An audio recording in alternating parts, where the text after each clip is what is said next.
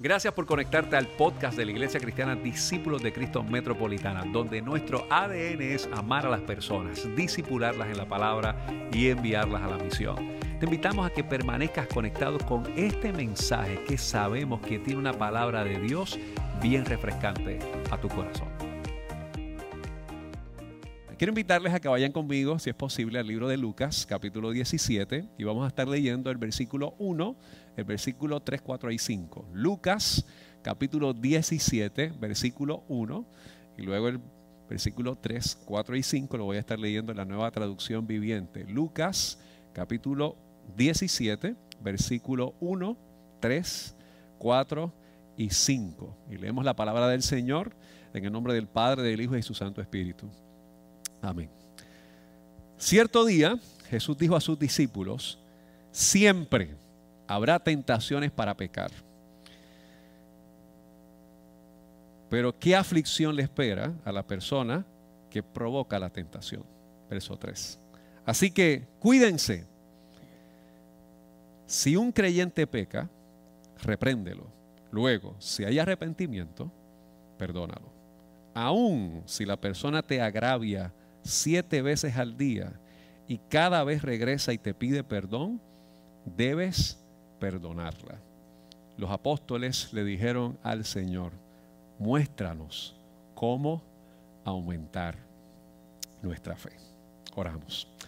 Señor, qué bueno es acercarnos a tu palabra y qué bendición es que ella pueda compartir con nosotros en esa conocimiento de nuestra realidad, confrontaciones, diálogos, y que tenga con nosotros Dios la oportunidad para hacernos repensar, reflexionar y responder a lo que quieres compartir con nosotros hoy.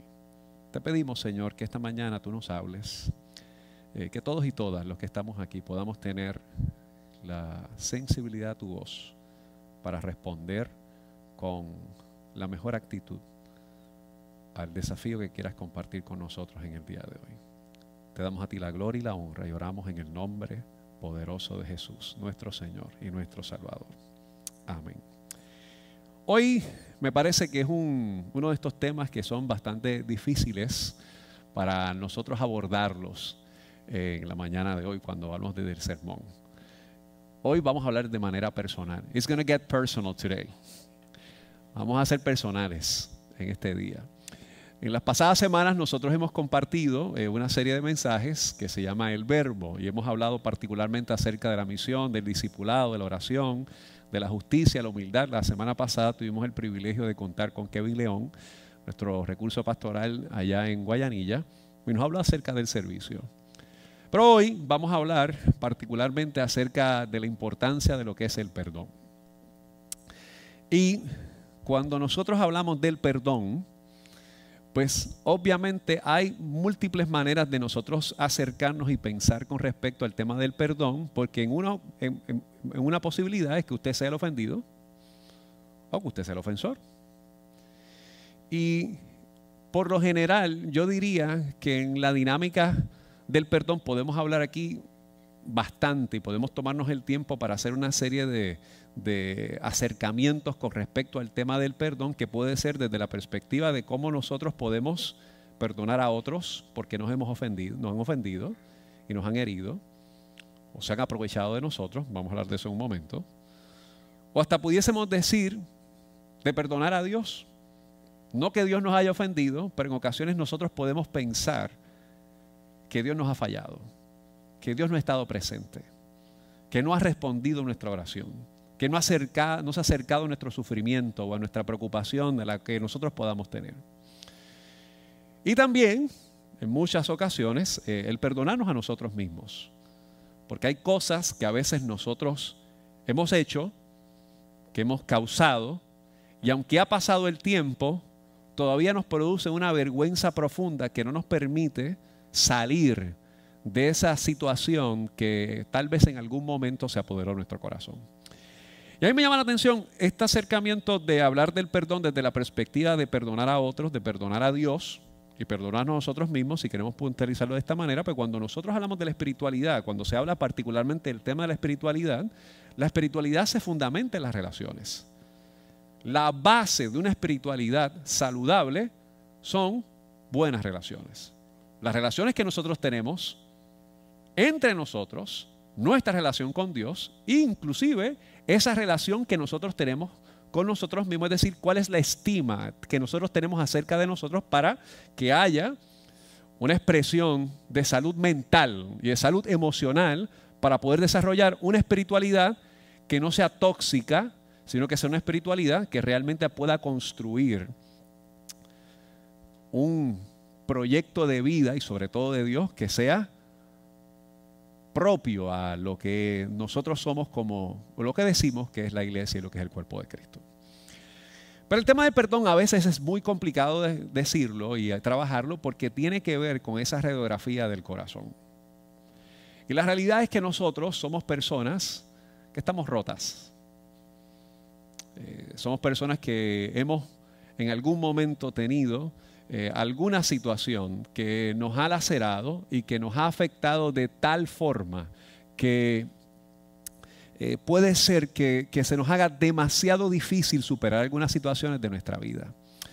Eh, entrar a un proyecto de perdón, pudiésemos decir que hasta cierto punto es como nosotros podemos coser esos espacios de nuestro corazón que se han visto lacerados con el camino. Y ustedes bien saben que cuando usted cose algo, eh, si usted cose una pieza de ropa que se le rompió, que se le rasgó, pues aunque la pieza pueda tener una costura que evidencie de que, puede, de que ya no se vea ese roto, eh, el dueño de esa pieza sabe que algo se cosió. Y aún, eh, por ejemplo, usted puede llevar un pantalón a un sastre eh, yo he tenido sastres que son tan y tan y tan buenos que el ruedo que le cogen al pantalón ni se nota. No se ve. Pero cuando yo me quito el pantalón, yo veo la costura.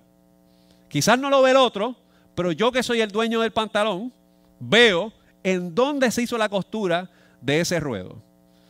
Hay otros sastres que tal vez no son tan habilidosos y tanto el otro como el dueño Puede mirar la costura que se le hizo a esa pieza de ropa, el pantalón, la camisa, lo que usted quiera hacer. Pero siempre que hay una costura, siempre, aunque no sea visible al otro, alguien va a notar que en algún lugar se cosió. Y si en algún lugar se cosió, pues en algún lugar se tuvo que haber racado. Jesús en este momento está hablando con sus discípulos. Y me parece que la, dinámica de lo que hace Jesús en este momento es algo bien, bien interesante porque Él empieza a conversar con ellas acerca de la tentación y de que nos percatemos de que todos nosotros somos propensos a caer en alguna tentación. Y cuando hablamos de la tentación es hacer algo que realmente no nos hace bien, que tenemos las ganas o que nos sentimos... Eh, atraídos a cometerlo, pero sabemos que su fin no es propio, ¿verdad? Y quizás podemos utilizar el ejemplo que siempre hemos utilizado sencillo, si usted sabe que no se puede comer ese bizcochito de chocolate, pero a usted le gusta, y si ese bizcochito de chocolate, pero Gloria, porque tú estás riendo tanto? Dios mío, es como si le estuviesen haciendo cosquilla a la gobernadora. Yo no me como las cosas de la de la cocina así. Eso es Daniel.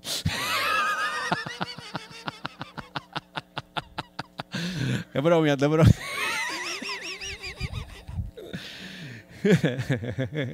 Sale a la luz, sale a la luz, lo oculto sale a la luz. No, mentira, mentira. Ninguna de esas cosas dos pasan. Sabemos todo que Gloria que se los come. Miren, este. si, utiliza. No, tampoco pasa, tampoco pasa. Tengo la mirada de Raquel que me lo está recordando.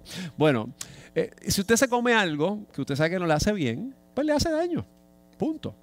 Eh, y, en ocasiones la tentación es nosotros querer a veces tomar la justicia en nuestras manos o nosotros entender que podemos manejar las cosas cuando así, a fin de cuentas no tenemos la capacidad de poder manejar ese asunto.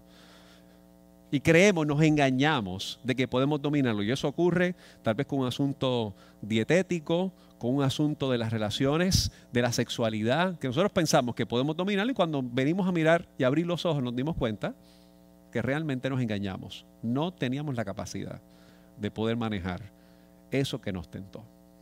Ahora, en la dinámica humana que nosotros miramos aquí, nosotros por lo general somos personas que cuando, estamos heridos o estamos heridas, tendemos a tener un registro de las cosas que nos ocurren. Aquí Jesús cuando le preguntan cuánto tiene que perdonar, dice que tenemos que perdonar 70 veces 7. Ahora, esto es algo bien interesante. Yo pensé en la contabilidad. Cuando usted hace un trabajo de contabilidad, si usted es un contable y utiliza posiblemente una hoja de Excel, ¿verdad? Aquí yo hice una, imagen sencillita que me llamó la atención, que vi en algunos escritos. Vamos a suponer que si usted fuera una contabilidad, esto fuera una hoja de Excel y usted tiene aquí registro de lo que pasó en el 2013, en el 2014, en el 2015, en el 2016, 2017, 2018, 2019, 2020 y 2021. Mis papás no fueron a mi juego. En el 2018 no me llamaron en mi cumpleaños. Usted está aguantando ahí, llevando una cuenta. A los amigos me quitó a mi novia en el 2013.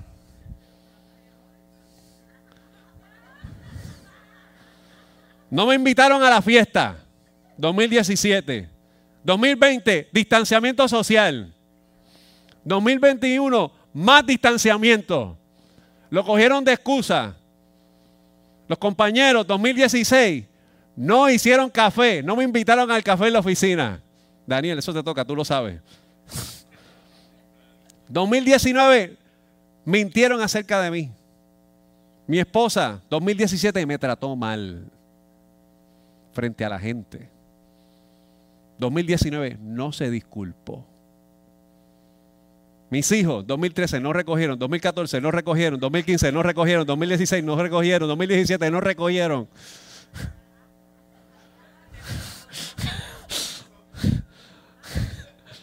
Hay un proceso de sanidad emocional por alguna parte de aquí. y ya aprendieron la lección en el 2018, pero en el 2021 no me visitaron. Y usted cuando está herido, usted empieza a recibir o desarrollar algún sistema de contabilidad y usted empieza a tener lo que se llama, si usted sabe de contabilidad, usted sabe que hay algo que se llama cuentas por cobrar. Accounts payable. ¿Verdad? Accounts payable, ¿verdad? Cuentas por cobrar. Y dependiendo, cuentas por cobrar, por pagar. Y hasta que usted no le pague esa cuenta, usted le manda un friendly reminder. You're overdue. Y el asunto es que cuando esa empresa usted no le ha pagado, después de cierto tiempo le dicen, lo vamos a llevar a una agencia de cobro. Y ahí llega un abogado o un emplazador. Y posiblemente con eso después viene algo que le van a embargar. Le congelan las cuentas, le quitan el carro, lo que sea. Entramos en un proceso donde la intención de la persona que no ha cobrado es quitarle, darle a usted en algo que le duela con tal de que pueda responder a la falta que ha cometido. Perdonar desde la perspectiva teológica y que queremos hablar en el día de hoy, no es anotar la cuenta, sino es todo lo contrario, es perder la cuenta. Y es bien difícil cuando usted dice, vamos a tirar algo a pérdida. Si aquí alguien sabe de administración, pues usted puede tirar a pérdida 50 pesos, te tira esa pérdida. Pues tal vez son unos cuantos miles, unos cientos de miles tiró a la pérdida, no es aparentemente un buen negocio. Yo no pretendo hoy que usted hable de sus finanzas porque eso no es el fin del día de hoy. Hoy queremos hablar de las relaciones humanas. Pero sabemos que las finanzas a veces están metidos en todo esto. Y a veces nuestras heridas con algunos familiares o con algunas personas están bien amarradas a las finanzas. Porque ahí donde está nuestro tesoro, está nuestro corazón. Así que yo quiero hacerte varias preguntas y estoy seguro, estoy convencido que van a ser muy personales y difíciles y quiero invitarte con, con el mayor respeto a que puedas pensar en esto. La primera pregunta es, ¿quién te traicionó? No me lo tienes que decir. Piensa, ¿quién te traicionó? Número dos, ¿quién te mintió?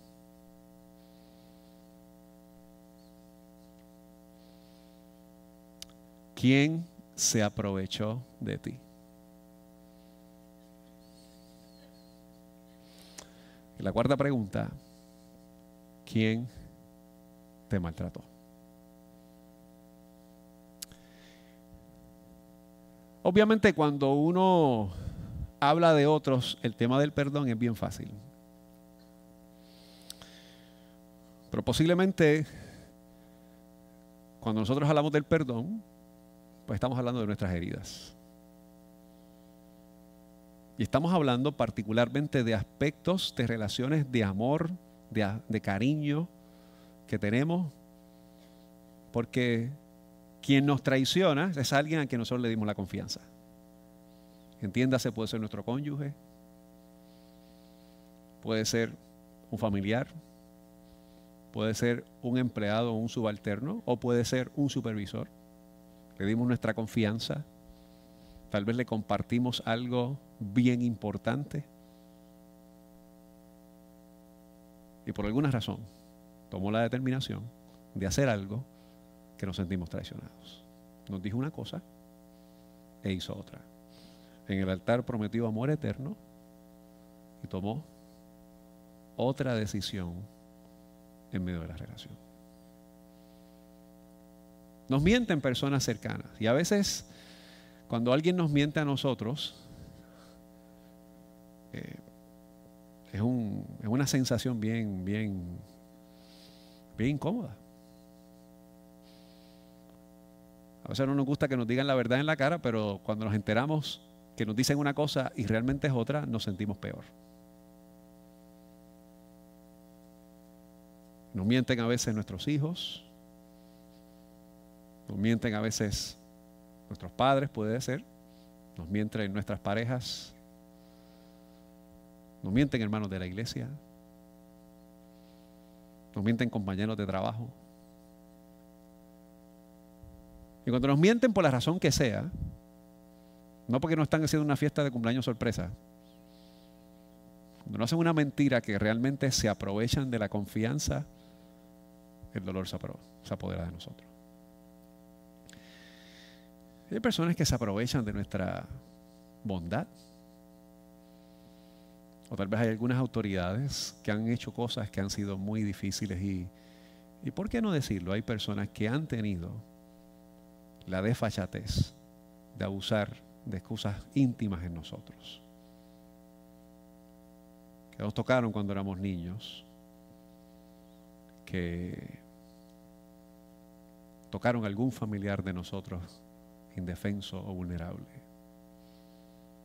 mirar a esa persona a los ojos o hablar de ellos es totalmente complicado. Yo cada vez que escucho de un pastor o una pastora o un sacerdote que abusa de un niño o de un adulto de la iglesia, porque esas cosas se dan también, que utiliza el poder que nos da esta plataforma para manipular, a mí se me retuerce el corazón. Y les confieso que se me hace difícil perdonarlo. Más cuando disfraza una espiritualidad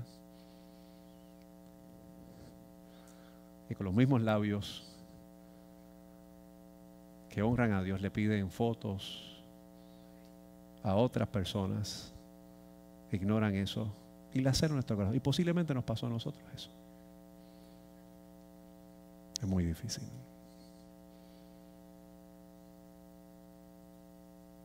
Les dije que hoy va a ser un mensaje difícil. Pero para mí es importante esto porque si hay cosas que nosotros le damos la vuelta, y no las enfrentamos, nuestro culto se vuelve demasiado desvinculado con nuestra responsabilidad de lo que nosotros tenemos que hacer. Quiero invitarles a que vayamos al libro de Mateo capítulo 5 y que específicamente nos vayamos a los versículos del 43 al 44. Porque algo que hace cuando nosotros estamos heridos y cuando estamos tristes y cuando estamos ofendidos es que por alguna razón esa persona que nos ha hecho algún tipo de daño, se constituye hasta cierto punto en, un espacio de enemigo para nosotros. Y el texto bíblico dice a nosotros en el versículo 43 de Mateo capítulo 5, dice, han oído la ley que dice, ama a tu prójimo y odia a tu enemigo, pero yo digo, ama a tus enemigos. Ora por los que te persiguen. De esa manera estarás actuando como verdadero hijo de tu Padre que está en el cielo, pues Él da la luz de su sol tanto a los malos como a los buenos y envía lluvia sobre los justos y los injustos por igual. Si solo amas a quienes te aman, ¿qué recompensa hay por eso? Y mira cómo lo dice la nueva traducción viviente en nuestro lenguaje boricua. Hasta los corruptos, cobradores de impuestos, hacen lo mismo. A nosotros nos encanta hablar que la gente es corrupta en el gobierno, pero el texto nos está diciendo el corrupto usted también. Porque hay cuentas por cobrar y hay recursos para manejar que trascienden el fisco y tienen que ver con el corazón humano. Y todas esas cosas, yo creo que son importantes que nosotros las miremos en la perspectiva de nuestra responsabilidad como, como creyentes en todo eso. Yo los otros días leía una cita del rapero Funky que me gustó muchísimo. Y yo dije, yo tengo el día del, mensaje lo voy a tener que compartir. Y Funky dice algo que a mí me parece que es bien interesante. Él dice, mira, mira, mira esta, esta cita. Él dice, Funky dice, tomar la decisión de madrugar para hacer ejercicio y abstenerte de comer de lo más que te gusta puede ser difícil, pero es bueno para el cuerpo. Perdonar también puede ser muy difícil, pero es bueno para el corazón.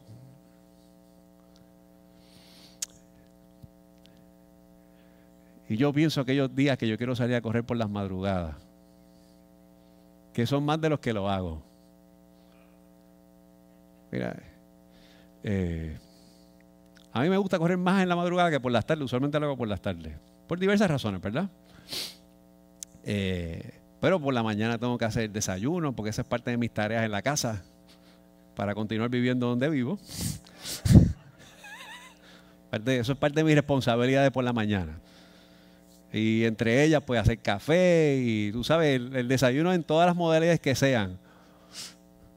Trata, trata, a ese hombre bien, que él es buena gente. Sí, sí. Hace el mejor café, perfecto, muy bien. Gracias, Juan. Además de mejor mecánico, mejor. Te, te, voy a echar con, con, Daniel para ver si es verdad, porque Daniel hace un buen café todas las mañanas. Mira, yo te vendo bien, yo te tiro, pero te vendo bien. Gloria, hace buen café, Gloria. Excelente. Mira cómo hizo la gobernadora. Y si la gobernadora lo dice, así es que. Pero no puedo hacerlo a veces porque dependiendo de la hora que salga, si llego muy tarde, cuando uno termina, pues uno siempre termina explotado. Es como uno que termina, uno termina nuevo, pero ese proceso de levantar los pies para ir a la ducha y ducharse, pues toma por lo menos como 10 minutos más. Eh, pero hay veces que lo hago y, y sé que si lo tengo que hacer, me tengo que levantar a las 5 menos cuarto. Pasaría a correr. A veces lo he hecho y el día es espectacular. Pero hay otras veces que me levanto tarde y decido no hacerlo. Pero siempre que lo hago, tengo un día bien productivo. Energizado, siento que puedo comerme el mundo y ready para hacer muchas cosas. Pero la realidad es que perdonar es como levantarse de madrugada cuando la fuerza no nos tenemos. Es un asunto de tomar la determinación. Lo primero que quiero decirte es que, mi hermano, que perdonar no es olvidar. Todos nosotros lo sabemos. Perdonar no es olvidar. Hay cosas que ocurren en nosotros y que, como le dije hace unos minutos atrás, el que es el dueño del pantalón que el sastre cosió, sabe que hay una costura. Número dos, perdonar es injusto. Y esto es lo complicado porque perdonar es injusto. Cuando ocurre un delito, lo que usted quiere es que el delincuente pague. Fíjense, yo no estoy diciendo que es incorrecto, estoy diciendo que es injusto. Si usted le prestó 500 dólares a alguien y usted le va esperando que se los diera y usted no se los cobra, eso es injusto. A no ser que usted se los haya regalado. Por eso este asunto del manejo de la deuda en Puerto Rico ha sido tan complicado, porque hay bonitas locales. Y se vieron afectados con esto. Y es complicadísimo porque el que está de afuera dice que no le paguen, pero el bonito dice, pero es que yo le di. Yo no estoy diciendo si eso es lo correcto o no, yo estoy diciendo los hechos.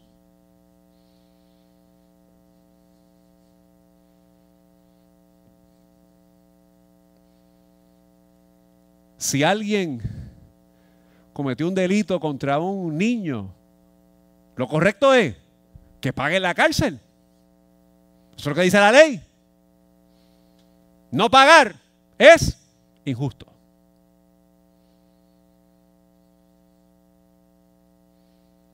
Qué complicado es el tema del perdón.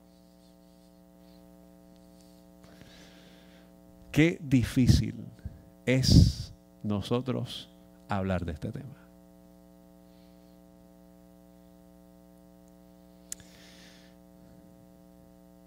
Jesús habla con sus discípulos y les tira una matemática bien rara.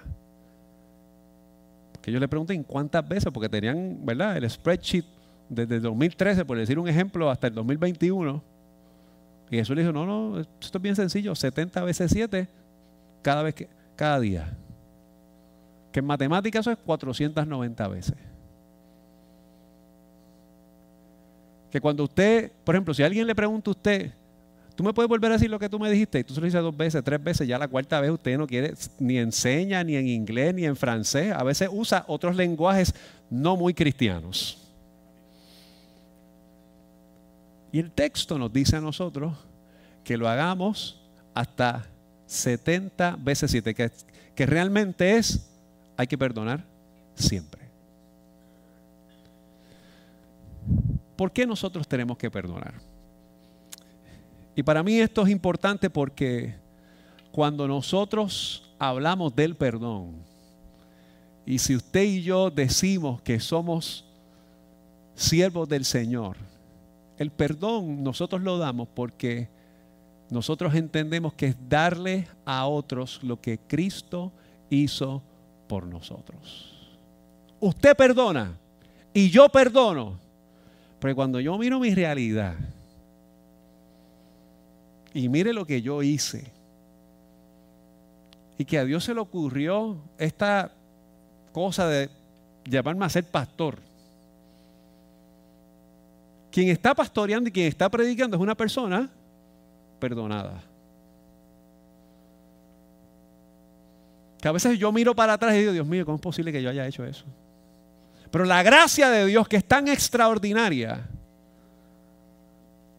trabajó en mi corazón para darme algo totalmente distinto. Quiero invitarles al Salmo 103, versículos 10, 11 y 12. Vaya ese Salmo 103. El salmista, dicen los biblistas que este es un salmo que escribe David entrado en edad, en la vejez de su vida. Básicamente ya hecho un anciano y reflexionando sobre las experiencias de su vida. Y el, y el salmista dice en el Salmo 103, versículos 10, 11, y dice, no nos castiga por todos nuestros pecados, no nos trata con la severidad que merecemos, pues su amor inagotable hacia los que le temen es tan inmenso como la altura de los cielos como la tierra. Y dice el versículo 12, si ¿sí puede poner el versículo 12 aquí, del Salmo 103. Dice, llevó nuestros pecados tan lejos de nosotros como está el oriente del occidente. Cuando el salmista piensa, un salmista anciano ya, y usted conoce todo el pedigrí de David, el, miércoles en el servicio de oración hablamos de aquel momento que David se, se hizo como un loco frente al rey Aquis que fue y comió los panes de la proposición del templo, que estuvo un chorro de personas en aquella cuadra que eran endeudados, personas desanimadas.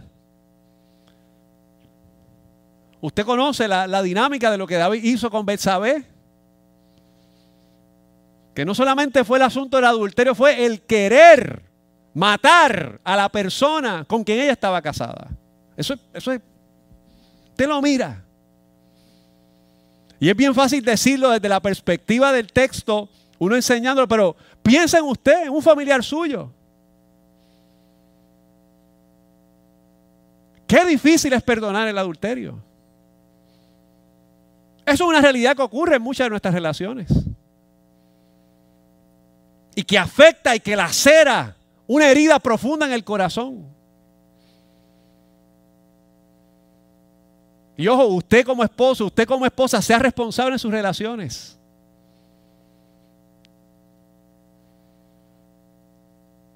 Las heridas causadas por algo tan difícil como el adulterio tienen unas repercusiones complicadísimas. A mí siempre se me ocurre pensar que este tema, cuando hablamos nosotros acerca de las heridas que son provocadas por la traición, tiene unos tentáculos que nosotros no sabemos hasta dónde llegan esos tentáculos, como un pulpo. Afecta a los hijos, afecta a la familia, afecta a las finanzas, afecta a las propiedades, afectan tantas cosas que usted no tiene una idea y cuando viene a abrir los ojos, perdonar es más difícil. Pero el salmista que conoce lo que Dios ha hecho en el corazón de él, en su realidad dice, yo estoy llamado a perdonar. Y lo estoy llamado porque Dios conoce mi corazón y trabajó en la profundidad de mi vida y me llevó a algo que era más profundo que todo eso. Perdonar es hacer lo que Cristo hizo por nosotros. El libro de Marcos capítulo 2, hay un grupo de amigos que llevan a un muchacho que es paralítico.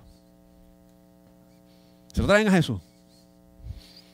Y Jesús está ahí enseñando en una casa repleta de gente. Y vienen unos amigos, suben al techo de una casa donde estaba Jesús enseñando. Obviamente no había espacio para entrar. Evidentemente el muchacho era paralítico rompen el techo, le traen a Jesús el muchacho. Y lo primero que dice Jesús es, tus pecados te son perdonados. Y los que estaban allí, que eran más Cristo que Cristo, dice, ¿qué le pasa a este?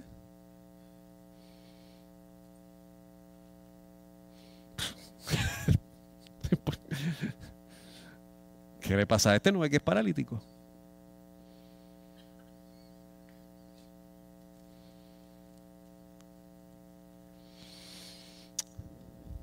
Eso que conoce el corazón, ¿sabe? Ojo. Hay cosas que son más profundas que no nos permiten caminar en la vida y que nos tienen estancados. Y es nuestro pecado. Por el cual tenemos y debemos arrepentirnos. Vayamos al libro de Primera de Juan capítulo 1 versículo 9. Vaya conmigo ahí. Primera de Juan capítulo 1 versículo 9. Y el, y la carta de primera de Juan, en el primer capítulo, ahí mismito, comenzando en el versículo 9, es más, vamos a decirlo del versículo 8. Ponlo del versículo 8. Dice, si afirmamos que no tenemos pecado, lo único que hacemos es engañarnos a nosotros mismos y no vivimos en la verdad.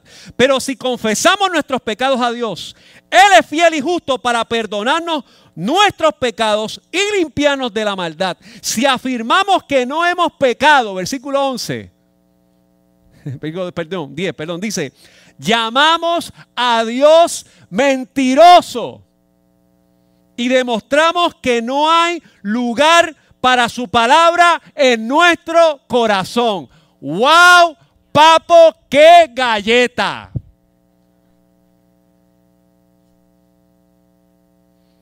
Usted, usted que diezma, usted que ofrenda, Usted que viene al culto de oración, usted es un pecador.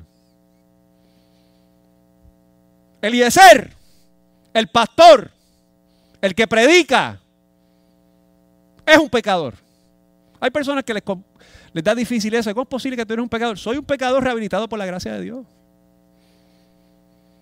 Y claro que soy santo, yo entiendo todo eso, pero usted hay, las cosas hay que decirlas como son. Esos egos evangélicos hay que quitarlos al piso. Hay que lavarlos al piso. No pueden tener lugar en nuestro corazón. Este asunto que nos creemos la última Coca-Cola del desierto, hay que sacarlo del sistema.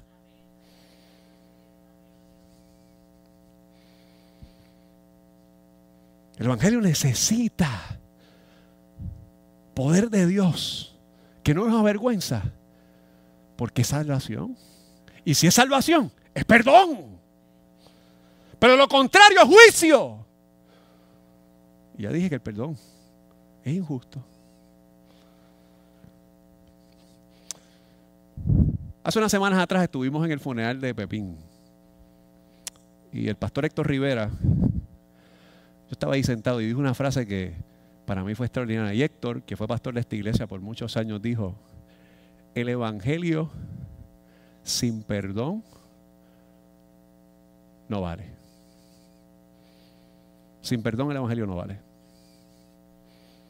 Yo escuchaba a Héctor predicando allí, hablando, él, decía un montón de cosas y yo me quedé pensando en eso. Sin perdón, el Evangelio no vale. Y pensaba en Dietrich Bonhoeffer, autor, pastor luterano alemán, que decía, que la gracia barata es cuando hay perdón y arrepentimiento.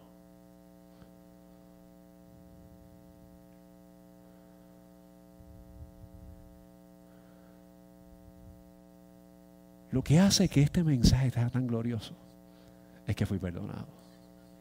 No que soy pastor. Mire, puede venir otro, 20 veces mejor que yo. Hasta Red puede venir. Pero el ministerio no se trata de eso.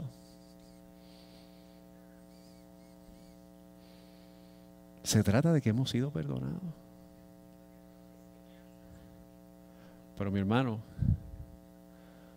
se trata de que usted tiene que perdonar.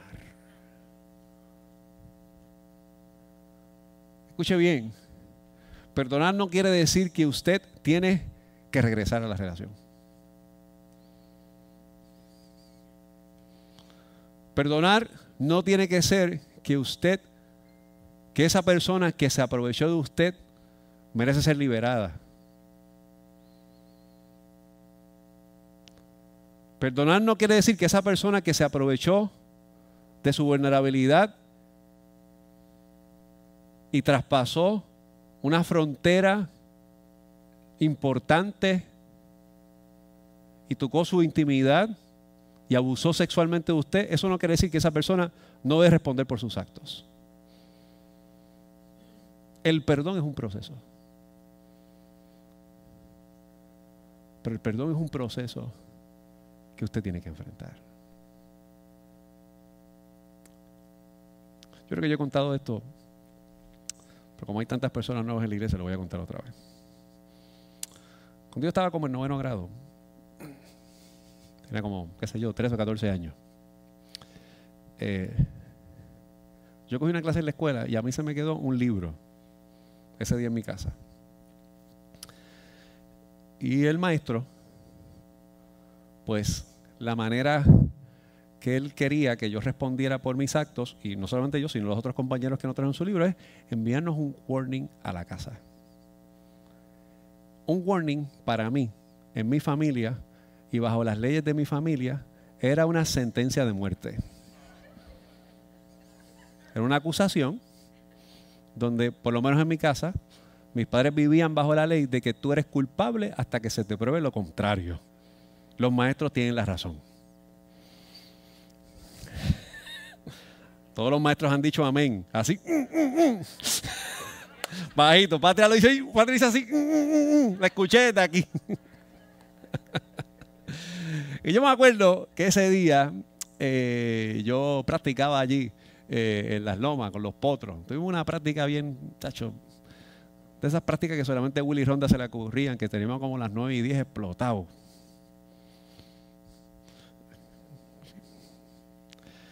Entonces, pues, mi papá, nosotros vivíamos en una casa de dos pisos y los cuartos estaban arriba y el piso estaba abajo. Eh, o sea, los, cuartos estaban arriba y el piso abajo pues era pues, las cosas de la casa. Y mi papá estaba muy enfermo, eh, tenía un problema serio de circulación, así que él trataba de bajar una sola vez al día y subir una sola vez.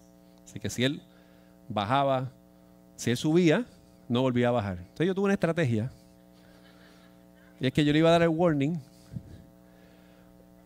como las 10 menos cuarto cuando él iba a subir a dormir. Porque si él intentaba matarme, pues tenía que bajar y no iba a querer hacerlo. Así que tenía por lo menos como 8 horas más de vida. Yo me acuerdo que, que papi iba subiendo, yo me voy detrás de él con el warning. Y cuando voy subiendo, yo me percato que en el comedor estaba la chequera de mis papás. Y papi tenía cheque duplicado. O sea que la, firma pasaba para atrás. Y yo dije, ¿por qué yo le hacer pasar un mal rato a mi papá?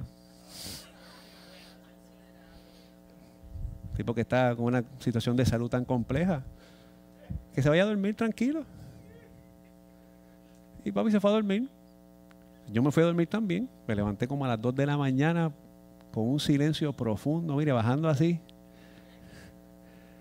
Busqué la chequera, el warning, y con un pulso ahí. Mm. Luis Orlando Ronda.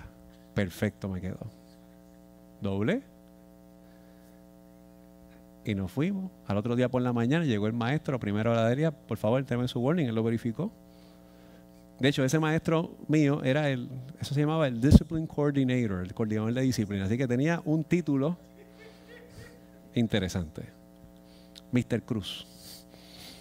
¿Qué cruz?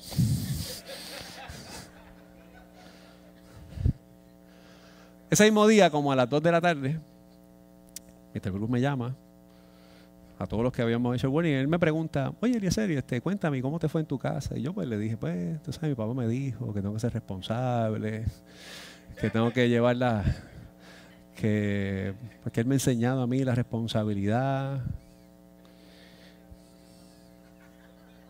Mr. Cruz me dice, bueno, Eliezer, fíjate, yo hablé con tu papá por teléfono esta mañana.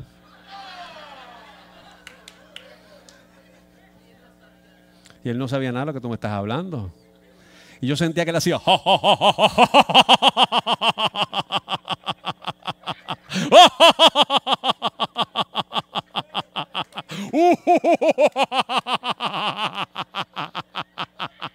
Ah, y ese día yo sí sabía que me iba a morir. La olla de otra. O sea, ese día era muerto el pollo. Oye, a la verdad que a usted le gusta la sangre porque todas están pendientes así todo lo que yo estoy diciendo.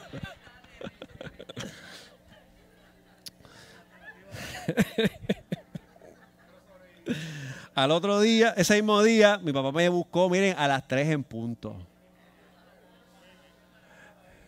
Y yo me di un puesto. Pues yo hablé con mis amigos, los abrazaba. Tú sabes, ya yo sabía que ese era mi último día sobre la faz de la tierra. Yo me estaba imaginando mi culto funeral, camisas así blancas con la foto mía, siempre te recordaremos Eliezer, todas estas cosas así.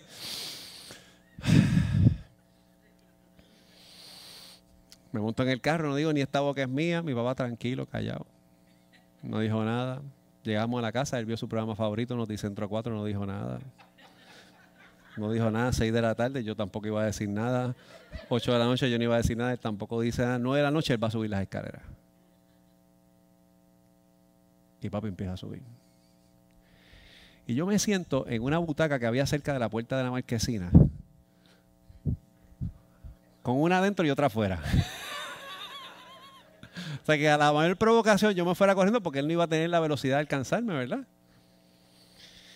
Papi baja y me dice, dice quiero hablar contigo.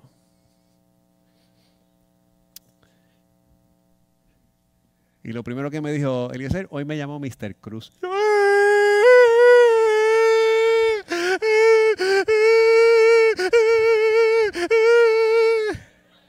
Entonces papi era controller de una compañía en aquel momento y le había procesado personas que habían falsificado cheques en su empresa, todas esas cosas, ¿verdad? Me empezó a decir todas esas cosas que pasaban, ¿verdad? O sea, para eso de ser, para, para yo sentir, ¿verdad? El peso de mi delito.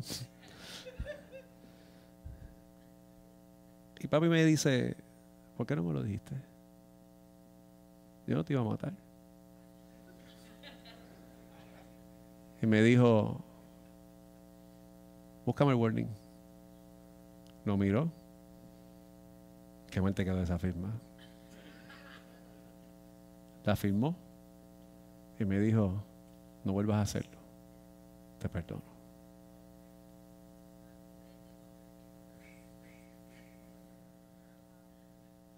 Mi papá murió un año después. Y nunca le dijo a mis hermanos lo que yo hice. A la tumba se llevó la vergüenza de la estupidez de yo querer ser otra persona que no era. Me perdonó.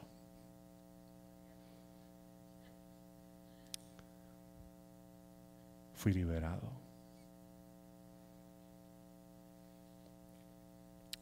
Pude ver su ataúd con la seguridad de que mi papá vivió hasta lo último de sus días a la altura del Evangelio. Porque sin perdón, el Evangelio no vale. Los discípulos le dijeron a Jesús, aumentanos nuestra fe. Porque perdonar es aumentar la fe.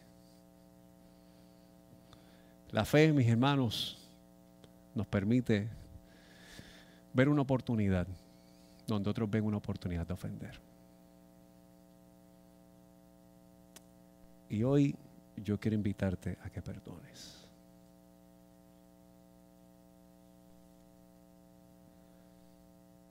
La pregunta no es cuánto perdón merecen, sino cuánta libertad quieres porque el que perdona es libre. Pero el que no perdona está preso. Y en esto consiste el amor de Dios. Dice Romanos capítulo 5, versículo 8.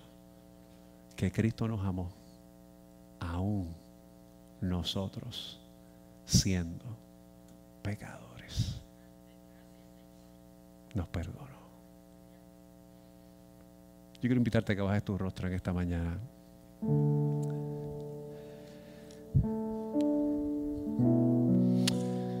Hice varias preguntas al principio que, que son, sé que son preguntas antipáticas e incómodas.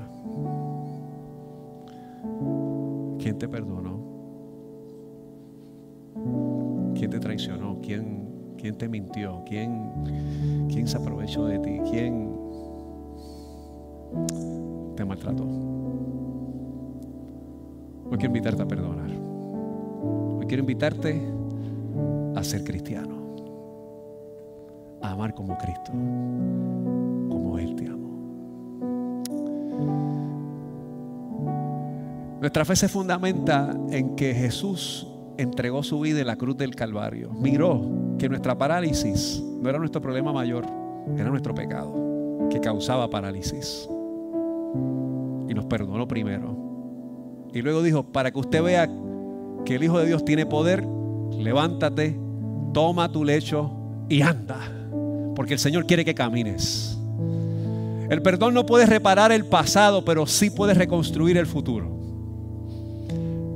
Porque eso es lo que precisamente hizo Jesús en nuestra vida. Hay cosas que nosotros hemos hecho que, mira ya, por más que queramos, no podemos resolverlas. Pero sí nuestro futuro su salvación extraordinaria y cómo nos da la capacidad de poder trazar y recoser esas heridas del corazón, el futuro puede ser distinto. Y si esta mañana tú entiendes que Dios te ha hablado y hay cosas particulares que tú entiendes que entregar a las manos del Señor, Nuestra fe se fundamenta en que nosotros confesamos nuestro pecado y que Cristo, por lo que hizo en la cruz del Calvario, perdona nuestros pecados. Nuestra fe nos dice a nosotros, cuando vayas a orar, di, Padre nuestro que estás en los cielos, santificado sea tu nombre, venga a nosotros tu reino, hágase tu voluntad en los cielos como en la tierra, el pan nuestro de cada día, dánoslo hoy y perdona nuestras ofensas así como nosotros perdonamos a los que nos ofenden. ¡Wow! Para que la oración sea de poder, si queremos utilizar esa expresión, tenemos que ser gente que perdona. Lo difícil es que en ocasiones hay veces que nos golpean y revisitamos esa imagen, revisitamos esa persona y todavía no hemos decidido permitir que Dios opere a lo profundo del corazón. Perdonar es difícil. Lo fácil es la venganza, hacer la vida de cuadrito, gritarle. Todas esas cosas son fáciles, nos salen con, con facilidad. Pero perdonar, eso es difícil. A veces yo he tenido que hacer esa página. Como pastor, he sido el ofendido, he sido el ofensor. Y he sido el mediador en muchas situaciones donde hay que trabajar el perdón. Pero siempre que se perdona, mis hermanos, siempre que se perdona, siempre que se perdona, no ha fallado ni una sola vez que siempre que se perdona hay llanto y hay mover de Dios. No falla. No falla. Y hay sanidad. Gracias por haberte conectado a nuestro podcast de la semana de la Iglesia Discípulos de Cristo Metropolitana. Te invitamos a que continúes conectado con nosotros en nuestra página de internet que es www.icdcmetro.com y que sigas compartiendo este mensaje a través de Facebook, Twitter, YouTube e Instagram. Gracias por haber estado con nosotros. Dios te bendiga.